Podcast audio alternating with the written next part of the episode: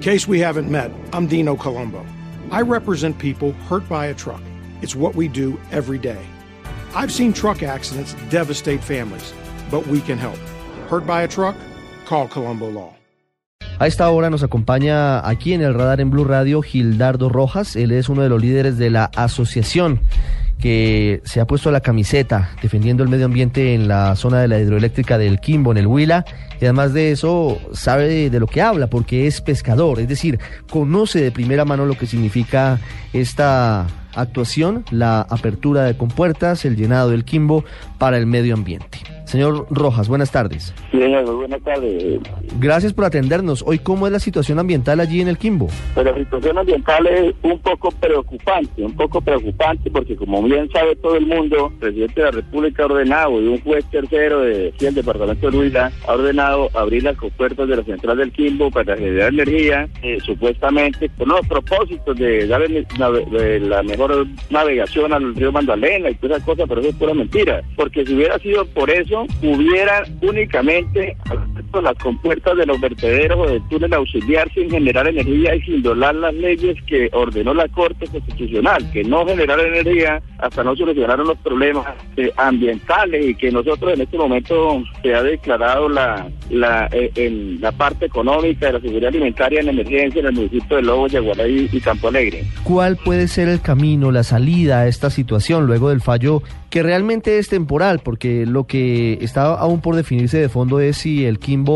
Genera o no afectación seria al medio ambiente, lo que produciría eventualmente su cierre de manera definitiva. ¿Cuál es la lucha que ustedes adelantan y qué viene ahora para este caso? Pues nosotros hemos adelantado, por lo menos tuvimos una protesta pacífica, una movilización pacífica, eh, pero no, eso el presidente dice que no le da compensación a nadie, por televisión les que dijo que no compensa ni, da eh, ninguna clase de compensaciones a ninguno más siendo que nosotros estamos totalmente decaídos con la seguridad alimentaria porque mataron todo el pescado de los pescadores artesanales. Y esto no tiene reversa ninguna, porque por decir algo, esa agua que está podrida, descompuesta arriba del lago de la central del Timbo, esa agua ya está descompuesta, ya hace un veneno por allá, porque no sacaron la biomasa, como el, señor Lucio Rubio había dicho por los medios que había cumplido con más de un 90% de de la biomasa. Pues créanme que eso es mentira, si hubiera dejado cuando soltaron el agua con ese veneno que se,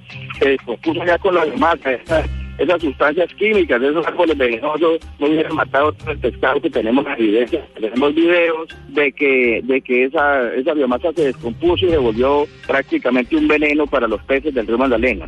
Don Gildardo, algo final para que le cuente a los oyentes en todo el país. Usted es pescador y, y ha visto de primera mano los efectos de esta falta de remoción de la biomasa y, el daño medioambiental que generan estas aguas que estuvieron durante mucho tiempo allí sin moverse, aguas quietas, aguas con muchos líos.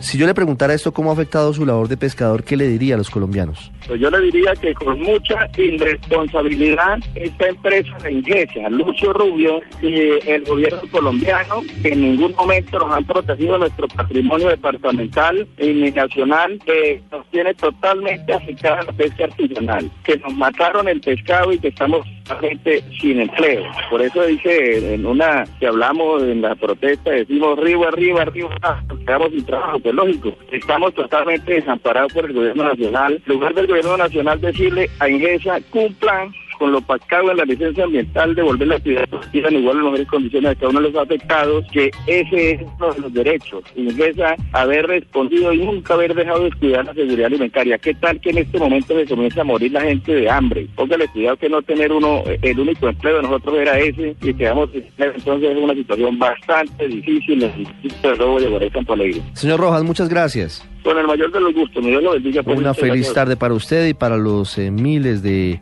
damnificados por cuenta del daño medioambiental que argumenta se presenta por cuenta de las obras y la apertura de compuertas en, eh, en la hidroeléctrica del Quimbo.